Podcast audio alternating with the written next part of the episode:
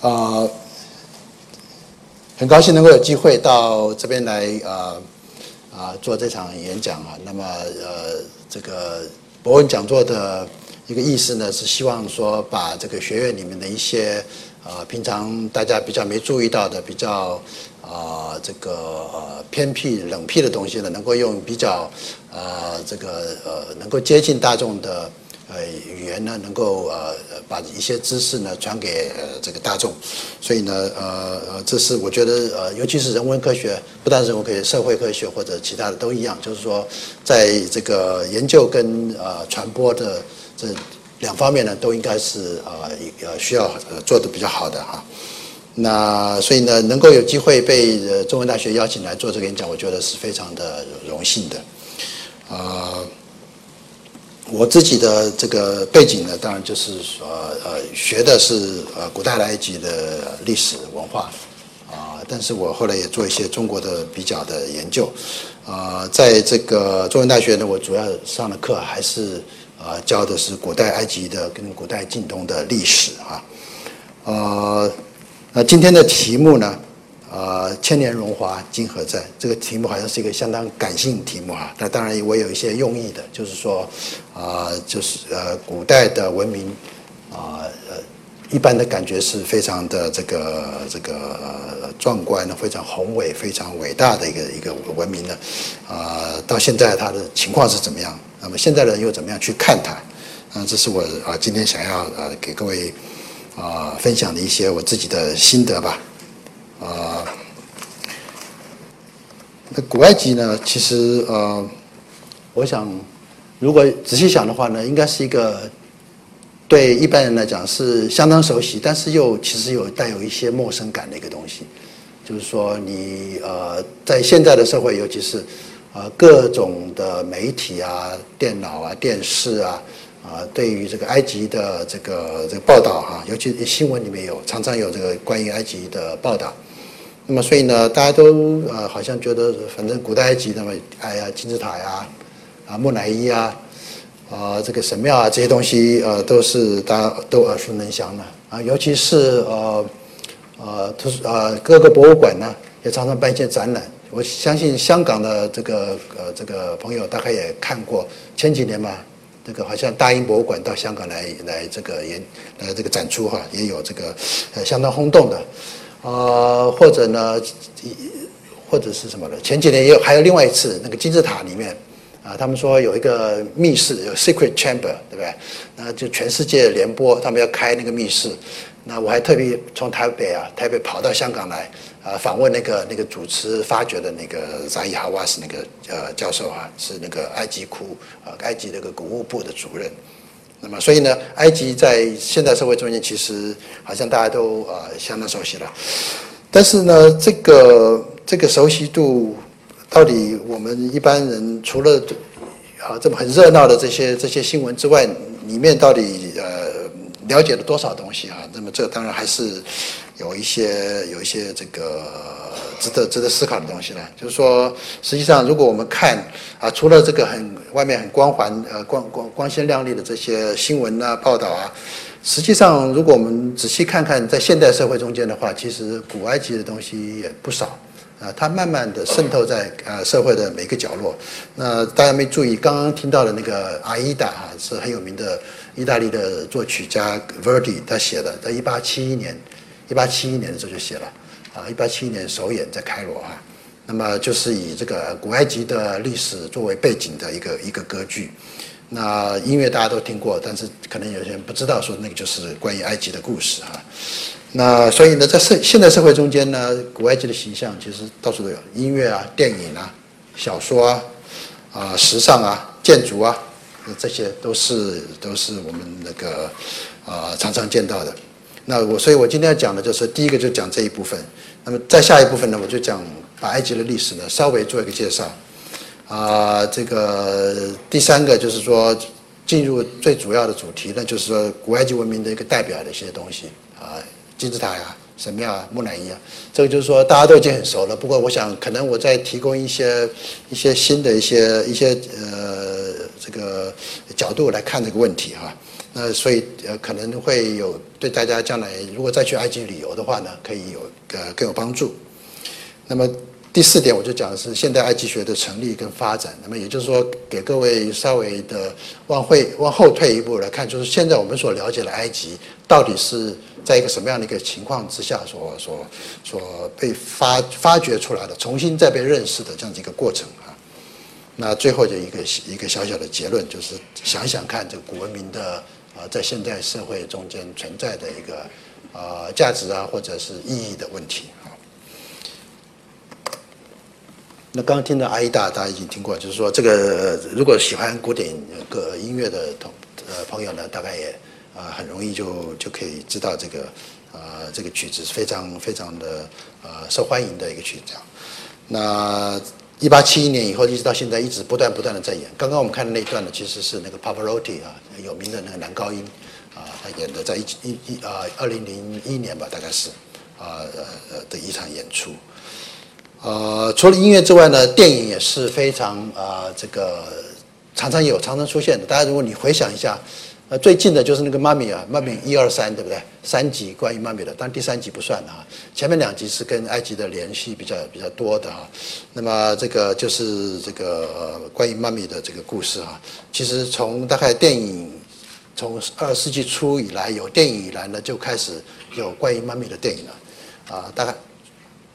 恐怕不上不下有十部啊，关于妈咪的这些电影，就是很多大家都已经遗忘了。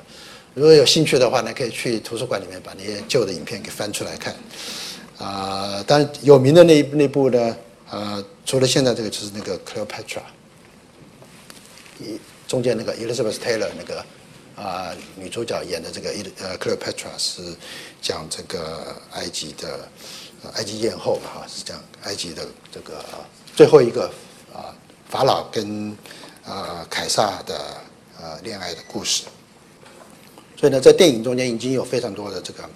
这个呃关于埃及的东西。那小说也是一样，最近这几年呢，有一个非常流行的小说，就是这个呃法国法国人呢，其实他是一个埃及学家，他他本身是学埃及学的，他有一个埃及学的博士，但是呢，大概我想应该应该跟他学习啊，就是说。显然写小说比较赚钱，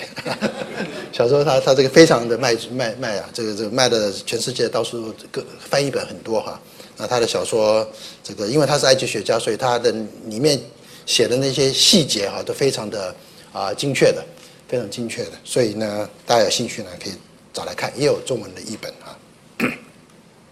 所以在这个小说中间，除了这个的，在之前也还有很多的小说。啊，就是以埃及为背景的那个，如果年轻的朋友可能会看过《尼罗河的女儿》，是不是？这个是日本人的一个一个一个一个漫画吧？啊，那也是跟以埃及为背景的。所以，所以你仔细想的话，很多了。穿的时尚的衣服哈，到现在也还也有继续有在流行啊，继续有在流 行。这个呃，本人这样就有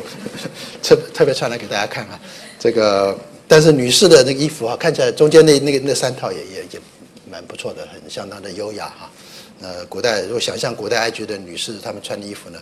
其实可能比这个还要再暴露一点啊。不过，呃，这个就是大家给给大家看一个一个味道啊，就是所以在在这个呃时时时装啊啊这个埃及的时装或者其他的一些装饰品上，埃及的这个这个 motif，埃及的这些啊这些主题哈，也是常常被拿来用的啊。所以这都在我们生日常生活中间可以看到的，珠宝尤其是因为埃及的珠宝非常有名嘛，古代就很有名。那这些呢，呃，看起来像古代，其实是现代的，是现代的这个设计家啊，这个模仿古埃及，但不是完全模仿，它有一些创新啊。但是用古埃及的这个珠宝的这个元素呢，来来设计新的这个这个耳环，耳环啊、项链啊，这个呃各种装饰品。呃，如果说在现代社会中间有这么多的呃埃及的元素在我们社会中间，大家大家是日常生活都会接触到的。实际上这不是一个现代的现象，呃，大概从罗马时代呢，其实埃及的东西呢，埃及的文物呢，就一直的不断的从埃及往外走。当当当然这个因为这个历史方面呢，就等下会再谈。就是罗马时代，其实埃及已经丧失了它独立的地位了，所以罗马人到埃及统治埃及啊，那当然把埃及的东西也带到这个带到带回到欧洲去哈。那所以呢，埃及的很多的这种各种的文物呢，都流落在这个欧洲去了。那他们之所以会流落，当然就是因为别人喜欢嘛，对吧？罗罗马人喜欢，所以这个呢是在第呃罗马的时罗马时代大概二世纪的时候嘛，有一个一个一个 emperor 的一个一个坟墓啊，那他就做成一个埃及金字塔的样子，那这也很正确了，因为他对呃埃及金字塔的了解就是金字塔就是呃国王的坟墓嘛哈，所以这个啊这个罗马的他就做了一个小小的一个金字塔。但是这个远远不如，当然不如那个埃及的那个正宗的金字塔啊，啊，这个那么大这样子啊。那么从罗马以下哈，历代呢，其实埃及的因素都在。那中当然我们知道中古时代，西洋中欧洲中古时代呢是啊，嗯，就是说在欧中国的人呢，其实跟埃及的接触比较没有接触，因为那边埃及是属于阿拉伯人的这个势力范围。但是呢，由于啊，这个在在埃及的这个埃及的这个形象呢，在基督教的这个圣经里面是有是相当的这个啊这个重要的，因为大家知道摩西嘛，摩西率领这个以色列出埃及是埃及以色列历史上最重要的一件事情啊，所以啊在这个呃呃呃圣经跟圣经有关的故事里面的，埃及的主题也常出现啊，那么一直到文艺复兴时代呢，十六十呃十四世纪以后的。啊，那么就更多了，因为文艺复兴是所谓的呃欧洲人开始重新认识他们的古典文化，呃，认识这个古代的希腊跟罗马的文化。那么这个在这个呃这个古代的希腊罗马文化中间所记载的埃及东西呢，同时也被发发掘出来。所以呢，从大概十六世纪以后呢，埃欧洲人就逐渐逐渐的对埃及的兴趣越来越多。那么当然中间缺一个问题，就是说他虽然有兴趣。但大家就不知道埃及是怎么回事，因为文字不了解，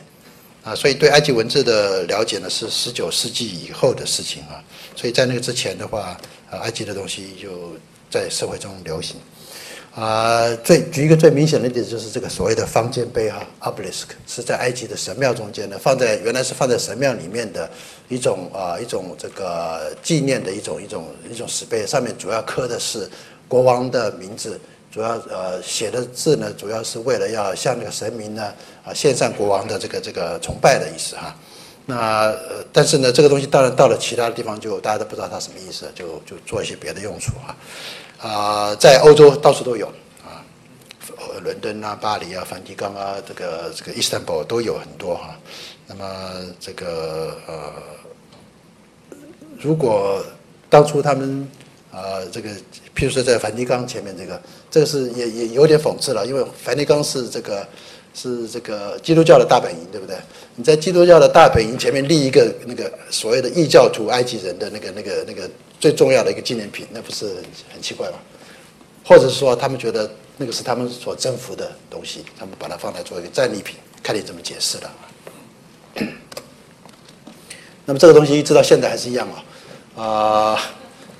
这个我颠入了台湾大学，台湾大学复原这个傅斯年校长的墓园就有一个这个这个方尖碑，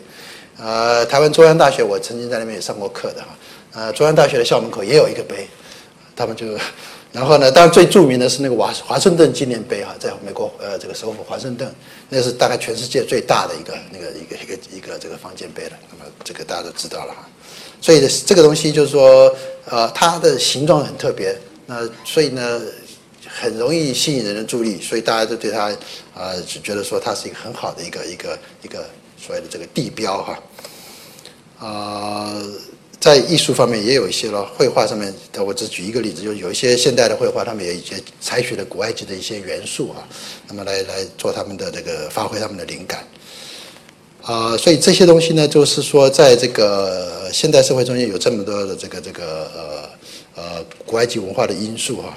那么，所以呢，呃，应该是说，呃，古埃及的东西，大家是一般人是相当的，可以说是相当熟悉的，啊，但是，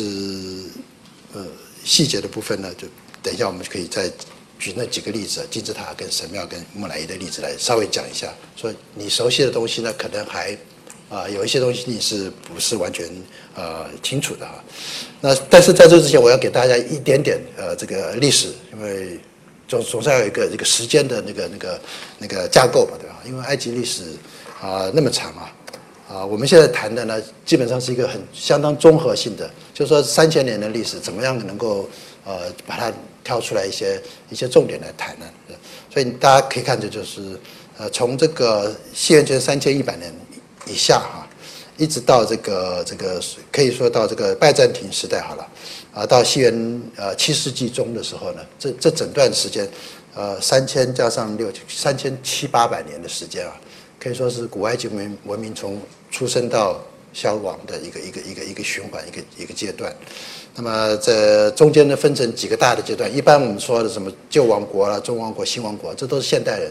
现代的呃呃这个呃研究埃及学的人，这个给他分的哈。那么埃及人自己他们有一些朝代的这个区别的，所以在埃及留下来的这个古代的文献里面，他们也说也也会说这是哪一个哪一个家族，其实就是一个朝就是一个家族了哈。所以呢，埃及的这个王朝的数字很多哈。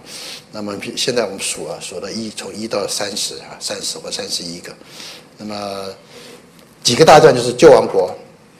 啊呃。周王国、新王国这几个大段是他们埃及的国势比较强盛，而且啊，这个我们现在留下来的资料比较多的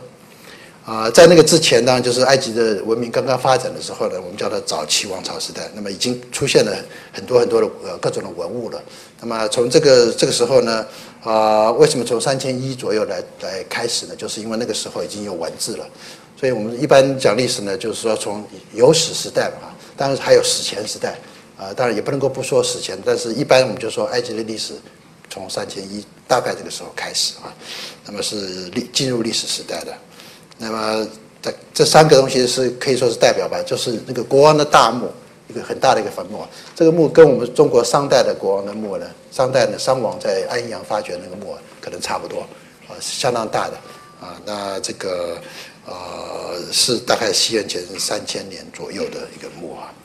那么，呃，所以就是说，只是让大家稍微知道一下这个情况。那么，呃，旧王国时代就是所谓的金字塔的时代，啊，很快的从那个文化呃文化发展到一个阶段以后，它突然有个跳升，就是说，等一下我们看这个呃这个金字塔的时候就会知道，就是说，他他那个埃及人他们对于这个材料石料的这个运用啊，大概有一段酝酿期，从那酝酿期开始。开始以后会会制造这个用石头建材之后建造这个建筑物之后呢，它突然呢有个很快的一个一个一个往上跳一个发展。那么旧旧王国时代呢是埃及的金字塔时代，埃是埃及的艺术呢，其实看中间那个雕像，相当相当的这个技术啊各各方面相当成熟的啊那个所以所以他们在在这个工艺方面的这个这个发展是非常的这个进步非常快。那么也到达一个所谓的这个所谓的古典时代哈。那么旧王国时代还有绘画，譬如说像左上角啊呃这个绘画，啊在坟墓里面呢有很多的这个壁画，那么这个都是彩色的哈。那么这些色彩呢，因为是用的是这个呃那种颜料呢，都是矿石的颜料，所以它不会褪色的。那一直到现在呢，已经五千年了吧，那个颜色如果保存的好的，还都存在在上面啊。所以呃这个是旧王国时代。中王国时代呢，呃，时间稍微短一点，但是中王时代的一个一个特色就是说，我们知道啊，进入历史时代之后有文字，对吧？所以整个这个三千一百年以后就有文字发展。可是，在旧王国时代的时候啊，这个文字的发展呢，还属于一种比较呃古拙的时候，就是说它的文字系统呢没有发展的那么完备。所以呢，比如说我们讲，如果讲文法了，文法结构的话，它的结构不是很不是很这个完整，所以。啊，我们现在人要读的话呢，还是有的时候得猜啊，不知道，因为你它到底是啊形容词还是动词啊，它是过去式还是现在式啊，这个我们都有时候猜不出来。但是呢，要看那个呃，看所谓的上下文来来来决定啊。那到周王国时代的埃及的文字发展到一个很好的一个阶段，就是说它变成一个比较完备的一种文字系统。那同时也出现了很多的呃文学作品。那所以大家不要奇怪说两千一百。两千年左右，我们商比商代还早哈。那时候已经有已经非常长的这个这个这个这个故事啊、小说啊、啊诗歌啊，像这些东西都都已经出现了啊。那呃，故事是非常非常长、非常有意思的，有些是传奇故事，有些是神话故事啊，这个都有所以这个在中王国时代呢，可以说是他们文学的这个黄金时代。呃，在呃艺术品方面也是，艺术品方面它的那个呃它的那个水准呢，其实大家可以看到这个这个浮雕的这个这个手法非常的细腻哈，打磨打光啊是非常细腻。这个是它这个中王国时代。呃，新王国时代是进入另外一个情况，就是旧王国或者中王国时代的埃及是它独立发展的一个情况，它在埃及那块地上发展，它跟埃及之外的地方呢，呃交呃交往比较少，也有交往，不过比较少。呃，新王国时代呢，埃及它关外扩张，啊，属就是说现在人他们喜欢叫它叫做帝国时代哈。帝国的意思就是说它是在武功武力上面比较强的，它啊有那种侵略性，啊用军队去侵略别人，然后它所以它它主要侵略的对象有两个，一个是现在的巴勒斯坦那一带，啊现在所在以色列啊、巴勒斯坦、叙利亚那块地方，那么他们想要在在里面去占领那个地方。那么在这个呃南边呢，就是努比亚，就是现在的所谓的伊索比亚那边啊。那么这是埃及在新王国时代，它也是属于这个帝国时代。那同时呢，为了表现帝国的这个伟大呢，他们就盖了非常多的神庙。那么所以埃及你现在去埃及旅游的话，看到的神庙基本上都是新王国时代所盖的这种神庙。大家可以看到这个右右上角这个就是呃最著名的这个卡纳克神庙哈。神庙的它那个那个廊柱啊是非常高非常高的这个廊柱，那么这个左上角那个呢是看那个神庙对面另外一个这个一个一个木头呃一个是另外一个神庙啊，那么它也是非常的壮观的啊。那新王国时代，当然除神庙呢，这个各个的各种坟墓的这个里面的壁画也非常多，所以呢这些东西都是我们了解埃及人的。啊，生活了解他们的信仰的一些很重要的一些一些这个材料的来源啊。那么呃，埃及这跟外面的交往，除了打仗之外，它也也有一些有一些这个所谓的外交来往。所以大家听起来很奇怪哈，有外交关系，还有这个外交条约。那么他们跟这个呃这个两河流域那边的这个呃这个两河流域的那边的政权哈啊彼此之间有通婚关系、婚姻关系。所以埃及国王呢娶了那个。啊，两河流域那边的公主娶回来当他的这个这个这个王后，所以呢，在呃七王国的可以说是个相当国际化的一个一个一个时代。埃及的宫廷里面那个有各各各式各样的人来来到埃及哈，所以他他是不是在不在一个一个一个这个这个孤立的状况之下了？呃，七王国时候以。结束之后就走下坡，走下坡意思就是说埃及内部呢，呃，发生这个内部不稳定啊，内呃这个所谓的这个内战啊，内战，所以就分裂，啊，分裂成一些小小的一些一些王朝哈。那么所以呢，埃及的国呃这个这个历史呢，从政治上面讲来讲，它是一个走下坡的，它啊被这个波斯人统治过，被亚述人统治过，这都是外来的入侵者啊。那么到最最后呢，就是所谓的希罗时代，就是希腊人呢。啊，大概最有名的那个希腊人，大家都知道亚历山大吧？Alexander，亚历山大这个西元前三三二年呢进入埃及，啊，把埃及收归己有，就是说他他的那个军队，他带他的军队就征服了这个埃及，然后他继续去想要征服这个波斯嘛。所以这个从这个之后呢，西元三世呃四世纪啊末之西元前四世纪末之后呢，埃及就等于丧失了他一个一个独立的这个这个地位了。那么从此他就进入外族统治的时代。那么，所以外族统治的从希腊人开始，希腊人后来到了罗马人，对呃？罗马人这个完了以后呢，进入这个所谓中国早期的拜占庭时代。最后呢，阿拉伯人进入啊，从这个阿拉伯半岛来进入埃及呢，啊，把这个呃希腊啊把罗马人的势力给赶走啊。那么从此呢，这个阿拉伯啊时代开始呢，一直到现在。所以现在的埃及啊，呃，基本上是属于阿拉伯世界的。那么他们讲的文字语言文字呢是阿拉伯文，那么跟古埃及文呢其实基本上没什么关系。啊，他的这个信仰宗教信仰呢是当然信仰阿拉是一神，那么跟古埃及的这个宗教也没有关系。那所以呢，这个它可以说是一个一个另外一种外来文化了。但是呢，当时他们在这边也生根很久了，对吧？一千五百年以上嘛。啊，所以呢，现在的埃呃埃及呢是基本上是一个呃。这个所谓伊斯兰文文明的一个一个一个地方，很重要的一个地方，啊，但是问题当然就是说，古埃及的东西一直都在那里啊，所以阿拉伯人呢也也不得不承认说，在那块土地上原来有另外一种人住在那里。到了现在当然是不一样了。现在呢，他们想要把古代的埃及收回他们自己，就是说，现在如果你去问现在的阿拉伯的这个考古学家的话，他们说古埃及呢是我们的祖先，所以呢，因为是我们要保护这些东西，所以他们也不不就说你讲的讲的一个比较宽广的一个角度，就是说他们也不再用一个狭隘的一个呃宗教的角度来看古代埃及，他们认为古代埃及呃既然是在那个地方，不但是埃及人自己的这个。这个遗产，那么也是全人类的遗产。那要从这个角度来看呢，其实，呃，他们现在对古埃及的文化的保护研究呢，也是也是不遗余力哈。那么是一个相当的这个，就是说呃尽心尽力的做的，啊，这个就是一个最简单的一个 埃及的。呃，这个历史的这个大发展大事，那么现在就是说进入这个呃讨论一下这个这三个呃重点的这个东西，就是金字塔、啊神庙跟木乃伊啊这三个。呃，有关金字塔的有几个重点，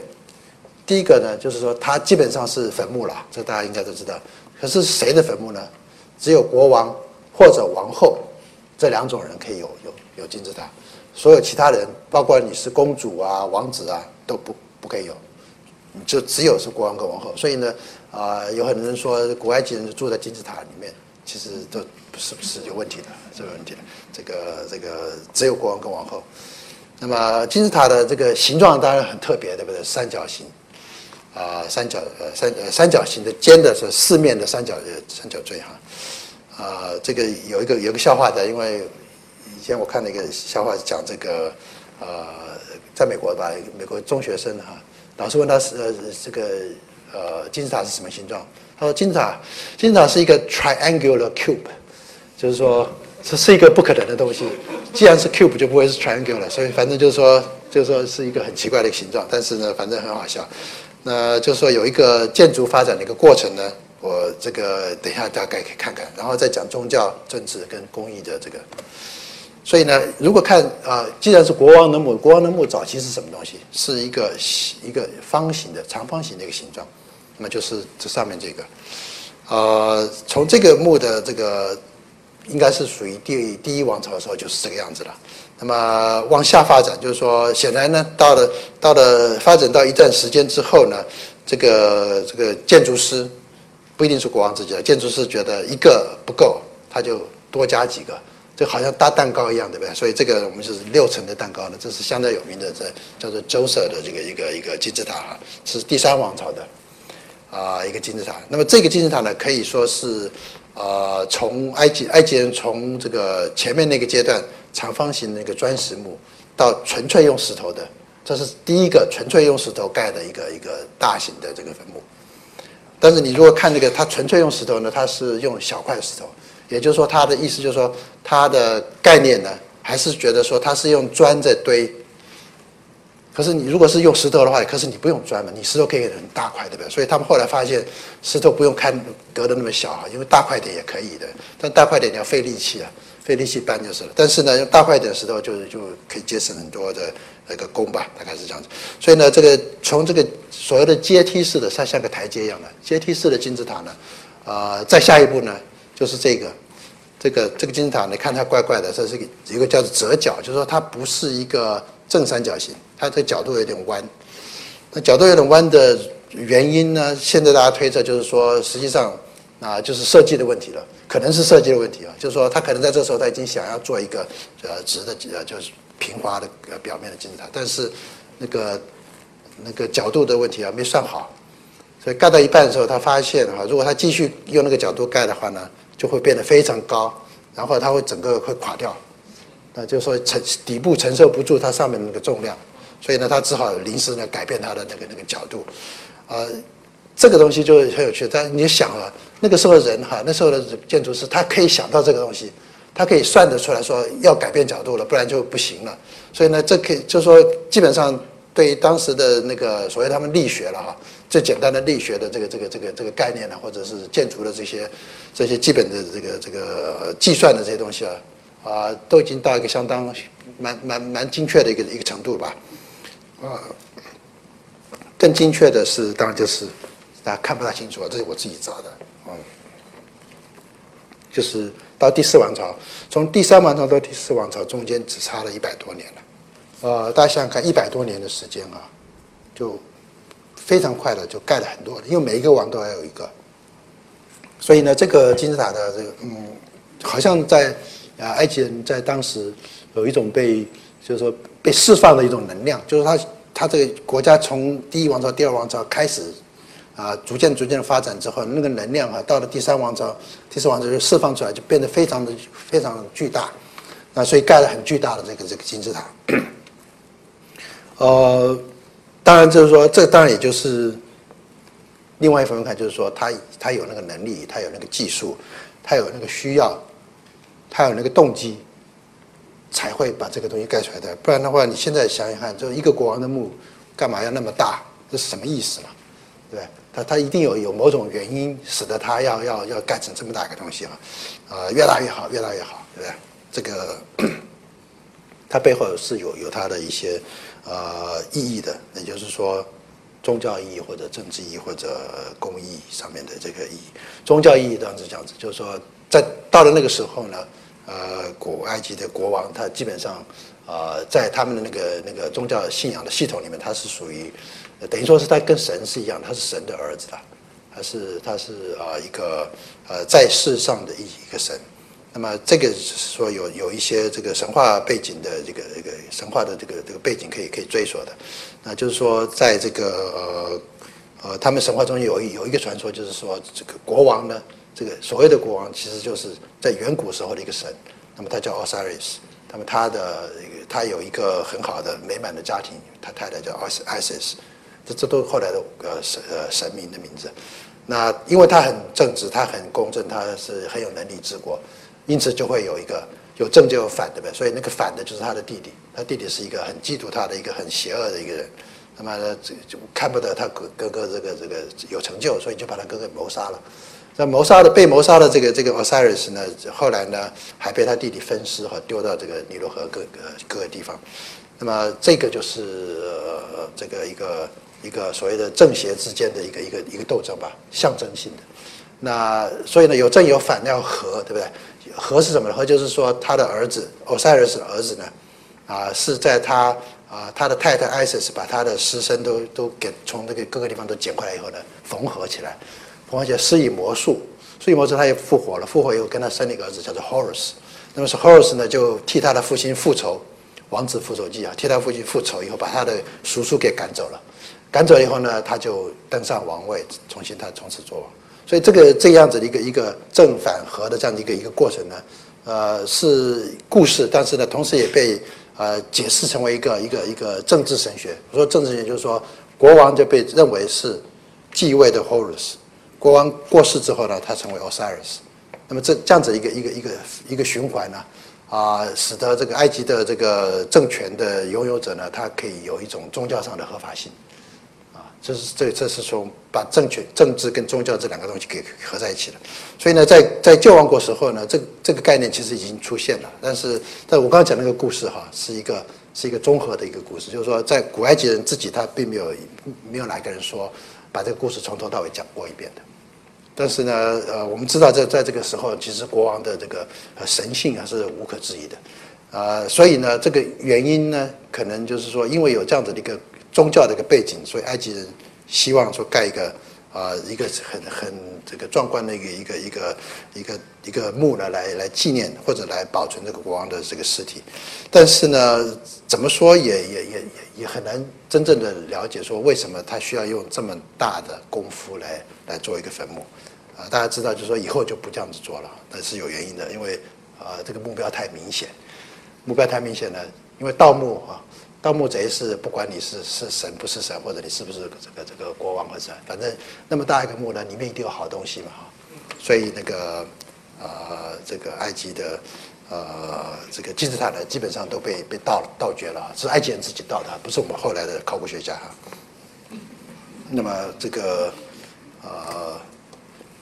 看看那个金字塔，就说金字塔它每一座其实都不大一样，它有不同的。啊，每一座都是都是 individually made 啊，就是 custom made，就是说每一个国王他的金字塔都跟别人不大一样。就是说不大一样的地方在哪里呢？除了形状是一样的话，就是内部不大一样。内部它到底要把它的啊，它的所谓的官室，就是说它的那个放放它那个这个石棺的那个那个房间，到底要放哪里？放在地下呢，还是放在那个中间呢？啊，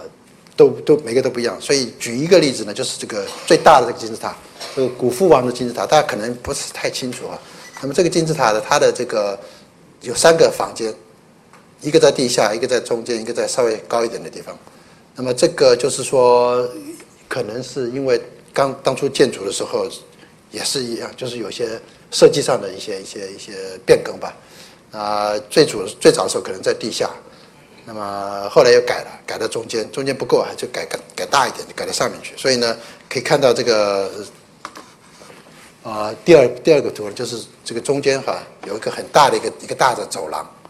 那么这个大走廊呢，呃，做什么用的？大家都猜，不知道做什么用的。呃，是这个有有一些这个研究埃及金字塔的叫叫做，啊金字塔叫做呃金字塔迷哈，那么他们就很多各种的理论，说这个是埃及人观观天象的一个一个天象台，那么它的正对的就是北边哈，正对的北极星这样子，所以呢这个是他们呃埃及人在那个在当时观天象的，但是观天象呢后来怎么会变成一个坟墓啊？这也是很难解释了，反正就是有各种不同的说法。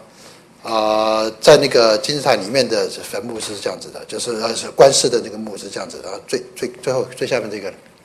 看不到，那个有一个小小的一个一个一个石棺，不是很不是很那个看起来不是怎么样华丽的一个东西，很朴素的。啊，顺便就是说了，金字塔里面呢，实际上它是没有壁画的。那大家有很多人就就有印象说金字塔里面有很多壁画，很多什么东西，其实是没有，金字塔里面是光光的，啊，只有到第五王朝这个就快要结束的时候，有几个金字塔里面它有文字，所谓的金字塔文，那些文字呢，其实是一些一些呃宗教性的一些一些文字哈，那基本上是没有壁画的。你看到那什么有很多人啊、物啊、啊鸟木啊、草草木鸟兽这些东西，都都都是在啊一般大臣的墓葬里面，国王的墓葬里没有的。啊，所以呢，大概就是说，在这个第四王朝时候呢，这个金字塔建筑到达一个高峰，啊，古夫的底座是两百三十公尺，他的儿子呢稍微短一点，两百一十五公尺，他孙子呢就更短，啊，一百二十公尺，就是突然一百零二公尺，啊，所以这个就是说祖孙三代的这个金字塔呢，在在这个现在如果大家去看埃及的古迹的话，是基本上就是一定要去看的了。一定要去看，就是在这个开罗的啊西边不远的地方，很容易就到达的哈。那么这是呃等于说是埃及金字塔的这个一些代表。那至于我们刚刚前面看的那些呢，啊你要特别的去找旅行社说你要去这些，因为他不然他不带你去。刚刚像那个折角塔或者那个阶梯式的那个哈，那些都是比较啊比较属于啊稍微内行一点的人啊才会去看的。第五王朝，第四王朝是高峰。到了他刚看那个小，第三个就很小，对不对？再下来呢，五六王朝呢，每个国王都有，但是都小小的，而且呢，而且这个建筑的那个工料也很不好。那么现在看起来，基本上变成一堆一个小石堆了，一堆石头，乱石头堆在那儿，啊，基本上看不大出来它是一个一个金字塔了。但是呢，这些就是呃，它的它的这个价值在于说，它们里面可能有一些有有有一些文字在里面的，所以它呃，这个对于了解古埃及的宗教呢，反而是更有更有价值的东西。那所以金字塔的改呃这个建筑从一开始一直到它没落啊，那么这个过程是一个一个一个很一个曲线啊。那这曲线呢，啊，基本上也可以可以说是它是一个埃及国力的一个一个一个一个发展的一个一个象征。就是说，埃及从呃史前时代进入历史时代，人口不断的增加，啊，财富不断的累积，一直到这个能够建这个大的金字塔，然后再往下走下坡，那么这看起来呢，就是一个呃这个它的历史的一个国家的一个国力的一个一个一个一个象征啊。那么在这一方面来讲的话呢，呃，应该是差不多是这样子，但是我们还要考虑的就是说，啊，这也可能是啊统治者的。呃呃，这这个想法有一些改变了，也许他们不再不再呃觉得说要有必要要建那么大的金字塔了。那么，因为我们看呃，除了金字塔的改变之外，在一般人的这个坟墓的品质一般大臣的、一般的这个贵族的，那老百姓你很少有好的坟墓了。贵族的啊比较重要的人物的那个品质呢，并没有说走下坡。那么这个意思就是说啊，上层的在走下坡的，可是中层的人还是在继续的。那么这也可以说呃，这样子来讲的话，就是说那个国家的整个来讲，它的财富或者它的它的这个经济的实力呢，不见得一定要由这个金字塔来这这个衰弱来来表现出来啊。所以这是一个可以想的问题。那最后就谈一下这个金字塔是怎么盖的了。怎么盖的话，就是说到现在为止呢，必须承认说，实际上呃，因为埃及人自己不说哈，他没有留下来任何啊建造金字塔的这个这个资料。那所以呢，呃，我们现在都是猜的。那呃，但是我们可以确定的就是说，埃及人古埃及的时候，他没有滑轮啊，没有滑轮，意思就是说起重的机器没有。它它不能够用滑轮给起重，所以所以基本上任何的石块的话呢，只有一个办法啊，只有两个办法，一个是推，一个是拉，这样子啊，这两个办法。那所以呢，你就是要往前推，或者你就是拉它，这样子。那你推拉的话，要有一个表面可以让它走嘛，对不对？那就是说啊，就要有个斜坡，对。OK，那那金字塔那个很大，对不对？大家看到那个，那你盖盖盖平的下面几层之后，有斜坡还可以。可是如果你盖到中间是那个斜坡会越来越高啊，对不对？那就如果是右上角那个的话呢，是是有问题的，因为你如果计算一下它的那个体积的话呢，它要用的那个那个那个建材呢会超过金字塔本身的建材，太因为它很太大了嘛，所以呢那个那那个那种办法可能是不通的，所以他们就拆了。那有另外两种拆法是绕圈圈，或者说绕这个螺旋式的。螺旋式的话呢，它就可以就不需要用那么多建材就可以，啊，就可以呃把这个呃石头给推上去，啊，所以呢，这个还需要还需要这个学工程的这个学者哈来来加入这个研究的行列，呃，其实已已经有很多学工程的人来加入了，可是还是没有解决，啊，大概二十年前啊，日本人日本人他们总是很很这个有有各种实验精神的。日本人他们就到埃及去说我们要盖一个金字塔，那不用，啊不用这个现代机器，完全用人工，啊盖了一个金字塔，那个那个那个金字塔的大小呢，大概跟这个差不多，小小的一个，到最后呢，即使这么小小一个，它也盖不成，最后还是用起重机哈把那个石头给吊上去了，所以就说这个到底埃及人怎么搞的哈，这个嗯。实在是一个谜哈，因此就会有说什么外太空人来盖的，对不对？外外外星人来盖的哈，外星人来盖的这个这个说法呢，也也已经流行了很久了，你也不能说完全的否认它，但是我们从这个历史发展角度可以可以否认它的，为什么呢？因为我们刚刚看过那么多国王的墓，从从那个方形的墓一个一个一一个一个阶段上来，你就说它是它是有个历史发展的过程。不是说有一天有个外太空来就 就掉了一个掉了一个金字塔下来，对吧？那个像《Star Gate》，大家有没有看过那电影？《Star Gate》那个电影呢，其实是我同学写的，不好意思。那个他就是说，那个那个金字塔其实是一个大的太空船，对不对？对。Anyway，所以所以所以就是说，这个怎么盖的还需要再研究。所以所以更有有有兴趣有有有志志向的年轻人，还可以在这方面再加把劲哈。就是到底怎么怎么搞成的？呃，不是，最后还没有定论。神庙，另外一个就是说，既然国王是神，那么埃及的神是什么样的？埃及是一个多神的一个一个一个一个社会，国王是神，不过他不是唯一的神，啊，还有很多其他的神明，太阳神啊，月亮神啊，尼罗河神啊，啊，反正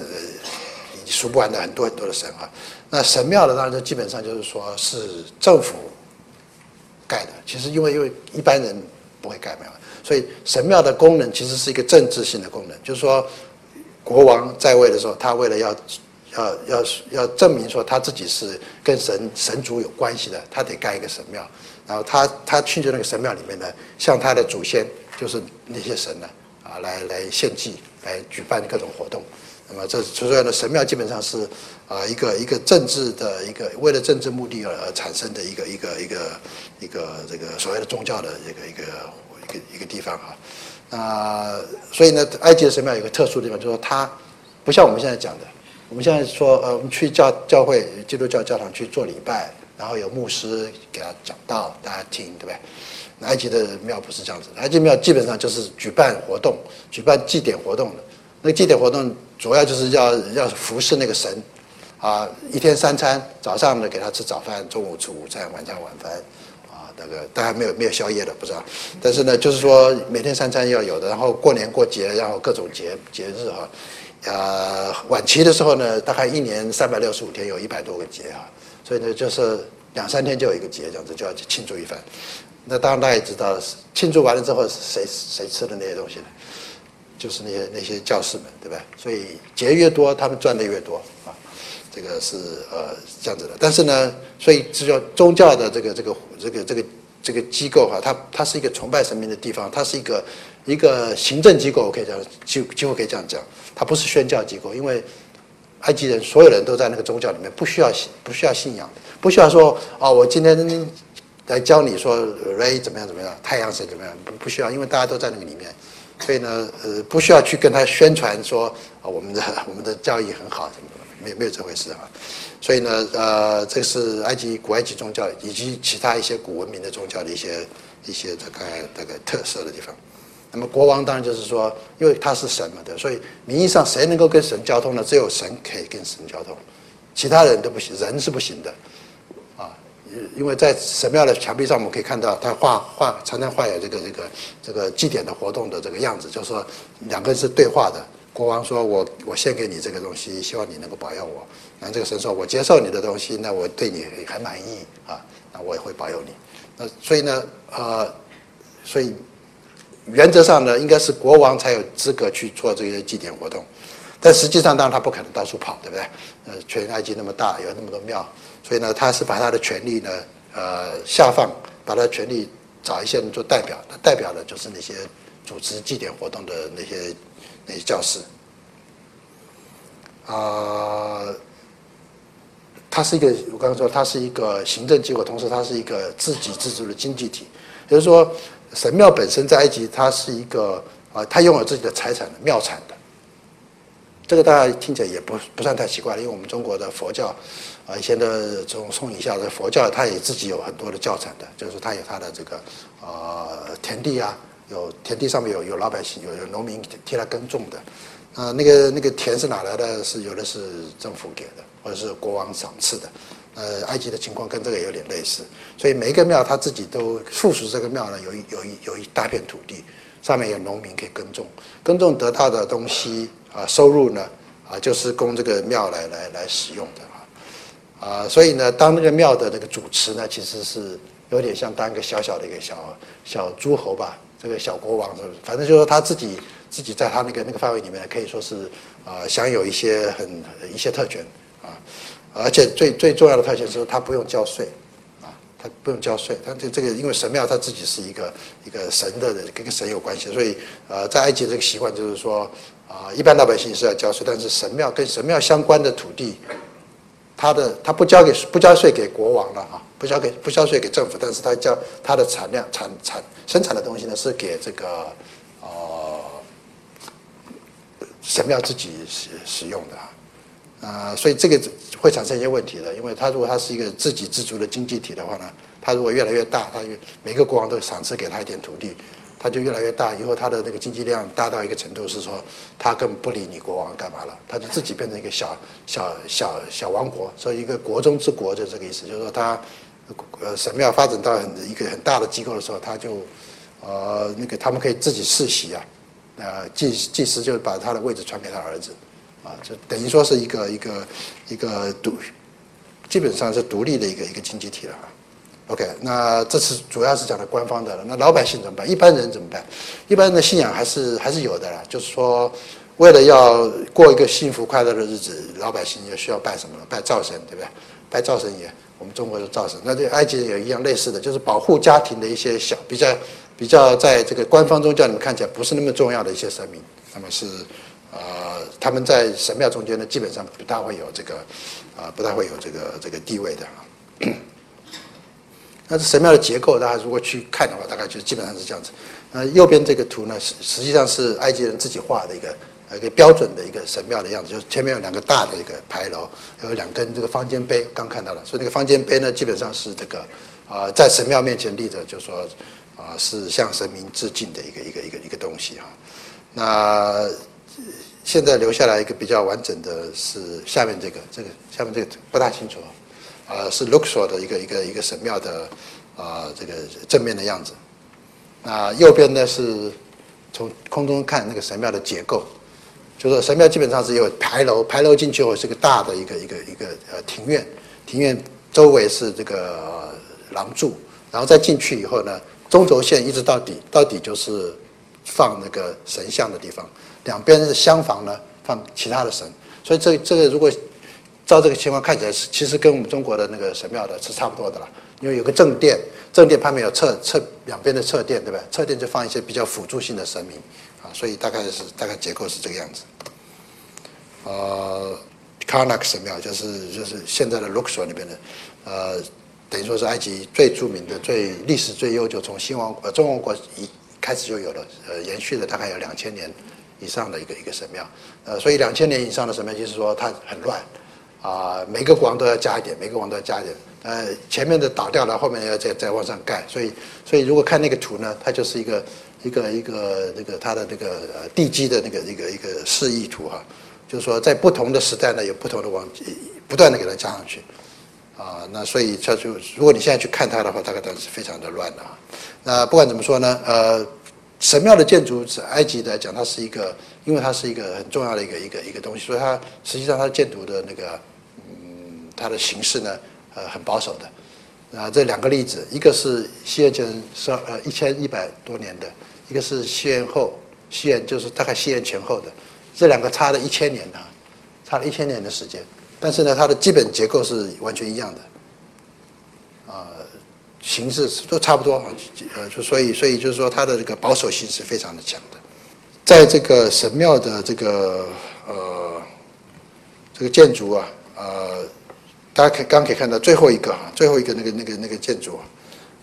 左呃左边那个是一世纪左右的一个建筑，那么它是其实已经是进入所谓的希腊时代了。那么这有有一点可以讲，就是说希腊人统治希腊人统治这个埃及的时间，大概就是在这个呃，在这个呃西元三世纪到二世纪中间嘛。那么在这地方就是说，嗯，呃，他他们接受了这个埃及人这个宗教的这个内容。好，木乃伊，木乃伊的原来这个字“妈咪”这个字是阿拉伯文的，就是意思是黑色的意思了。那么啊，大家就怀疑说木乃伊是为什么要有木乃伊？木乃伊的基本上是啊保存尸体的一个办法。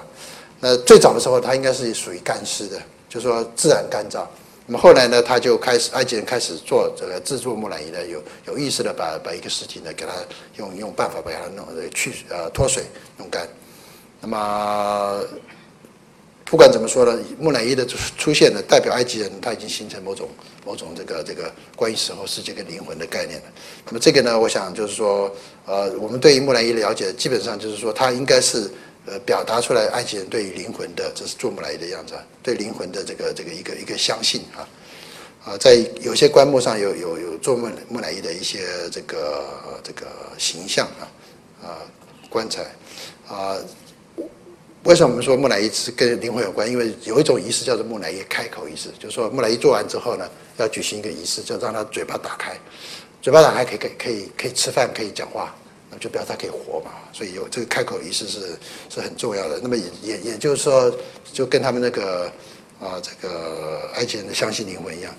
啊，也有猫跟狗的木乃伊啊。猫跟狗不是不是说把宠物给它。葬下来不是现在那个意思啊，那猫跟狗是某某一某一种神明的这个象征物，猫啊狗都是神明的象征物，所以那还有别的了，有有这个狒狒啊、猴子啊，还有牛啊，这都有，啊木鳄鱼啊啊都有鳄鱼有木乃伊的，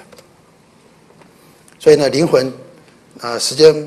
也不大够，所以我就稍微讲一下啊，这个灵魂的概念就是说，埃及有三种灵魂，第一种是这个头上一个人头鸟的灵魂，第二种呢就是。长得像一个人一样的一个灵魂，叫做卡。第三种呢叫啊啊，是一只鸟的形状，在那个圈圈里面的一只鸟，那一只露丝鸟啊，是这种形状。所以呢，埃及人把这个人死后的灵魂的想象呢，他有分三方面来想啊，每一个呢都代表某一种不同的性性质啊。那么这个说，所以说他可以说好像是解构的一样，他把一个灵魂呢解构成为三种。但我不知道中国人也有什么有魂有魄的呗，汉代人叫魂魄的概念，魂上天，魄下地了，那是两种。呃，那后来到道教三魂七魄的就更多了。那不管怎么样，埃及的是灵魂是有这个这三类的灵魂啊。那么对死后的，就是灵魂要死之后去哪里了，就是有一些想象了，或者去天上。那这个呢是大概就是灵魂死了之后上天是坐了一个船啊，跟这个太阳神一起到天上去，去这个去这个翱翔，啊，这细节我大概现在没时间讲了。那么或者是到西方极乐世界，所以西方极乐世界就是西方沙漠，埃及人的坟墓基本上都在埃及西边的尼罗河西岸的沙漠里面。那去到那边之后呢，啊，会过着很快乐的日子，啊，乘船啊，耕田啊，耕田很快乐的嘛。耕田很快乐嘛？我不我不知道，不过基本上就他有田可以耕，他穿着大礼服耕田，所以那是还是大概还是不错的哈。这个呃，表示说他可以过着无忧无虑的这个衣食丰足的日子啊。同时，一个最重要的一个东西就是说，是你你你去，你不是谁都可以去的了。他有一个有一个很重要的一个概念，就是说死后审判的概念。人在世活着的时候不要做坏事。如果你做了坏事的话，你就是你是去不了那个那个死后世界的。所以这个死后审判的概念跟后来的基督教的死后审判的概念，其实中间有某一种某种关联性啊。这个关联性现在我们就说大家不敢说，但是呢，有可能这个是中间是有有有有关系的啊。好，那我们现在还最后两项啊，现代埃及学的成立发展。那我简单的讲，就是说现代埃及学呢，从十九世纪开始呢。最主要的，它的一个一个一个起源就是拿破仑去征啊征伐埃及。拿破仑在十九世啊十七十八世纪末，十九一七九九年的时候呢，到了埃及，他带领他的军队呢到埃及去，想要把埃及征服以后呢，纳归拿啊法啊法国的这个掌管，把埃及作为他的殖民地。那么这是一个最主要的一个一个原因。那为了要掌握那个地方呢，拿破仑派了一堆啊一一一群学者去研究埃及。啊，他们去做到埃及去做各种记录，包括古迹，包括当时的各种啊人文现象，包括动物、植物，他们都做记录。那么这个东西做完记录以后，回到法国以后呢，就出版了。出版以后呢，就是呃造成很大的影响。这些东西就是造成后来埃及人啊埃及的文化埃及这个文字被解开的一个很重要的一个一个一个一个一个一个这个背景啊。那但是呢？因为它是建筑在一个帝国主义的一个往外侵略的上面，所以埃及学的发展呢，其实是啊那些欧洲帝国主义国家的一些竞争的一个一个结果。德国人、法国人最主要，英国人啊，英德法这三个国家都派学者来开始研究埃及。那么好像是学术一些研究，但实际上是国力的展现啊，这是一个。呃，最主要是埃及学产生的一个一个因素，但当然到了二十世纪之后，情况就逐渐改变了，因为嗯，传统的传统的这个啊这个啊那种帝国主义已经没有了嘛，那所以呢，逐渐逐渐的，当然就是比较啊以所谓的纯学术研究呢为主的这样子一种一种一个一个潮流就出来了，但是其中当然也不乏还是有有一些这个所谓的文化的。呃，偏见或者文化的一种制造性啊，在这个里面做效呃做发酵的哈，所以这但是我们这个里没有时间讲了。欧洲人在埃及的活动，那么其实从十七世纪、十六世纪就有了，有的是像盗墓一样的，那是考古还是盗墓，大家不知道。呃，不过反正就是说去里面找东西这样子，或者是抢东西，像左边那个把这碑就搬走啊。那有些比较浪漫的，去那边旅游画画，那画的东西呢，其实跟跟现实的这个狮身人面像也差很远了。但是呢，就啊，就是说埃及人在欧洲人这个活动的啊，但是呢，最最具有代表性就是这些图，一堆军队在金字塔前面或者在狮身人面像前面驻扎着，这很明显的。就是一个一个一个一个军国主义、一个帝国主义想要呃把那个那个地方呃占领下来的这样子一种一种一种表现嘛，所以呢，这个当中是在十九世纪末的东西啊，不是二十世纪的。好，那么最后剩下来一点就是谈说这个古埃及文明的这个这个现在的地位的这个这个问题了，呃，凡存在的必留下痕迹吧。就说存在过的东西是不是都一定留下痕迹？当然不一定。但是呢，啊，我们知道国民在不断的这个这个时间的淘汰之中留下来了一些东西啊，埃及的这个这个古迹也是这样子。但是它的过程，呃，也可以让我们知道，就是说它留下来的一些东西，但这些东西是不是就是真的能够代表古埃及的东西呢？我想这大家应该也很清楚，绝对不会是真的，因为有很多东西已经已经完全不不知道了。那么古埃及人到底是怎么生活的？他们想些什么？他们的呃，他们的快乐的，他们的痛苦到底是什么东西？这些东西呢，大部分都已经流失了。我们现在所看到的东西，是那些宏伟的建筑物。那建筑物背后，是不是有那些所谓的痛苦或者快乐？就是说，那建那个建筑物的人，他们是什么样的人？他们他们的工，他们是不是啊，在为了达到这个这个这个呃一个统治者所所所要求的一个很很宏伟的一个建筑的时候，他们也也也这个在生活在一种很痛苦的这种啊劳动劳动中间。那么，所以呢，古文明的这个启示呢，我觉得说，它当然它可以告诉我们东西。但是不只是他告诉我们这种东西，而是而是说他有多少东西是被他们所掩盖了，被他们所误导了。那么还有呢，现代人怎么看他们呢？现在怎么利用他们呢？那是另外一回事了。那么我想我们就先讲到这里，好吧？谢谢各位。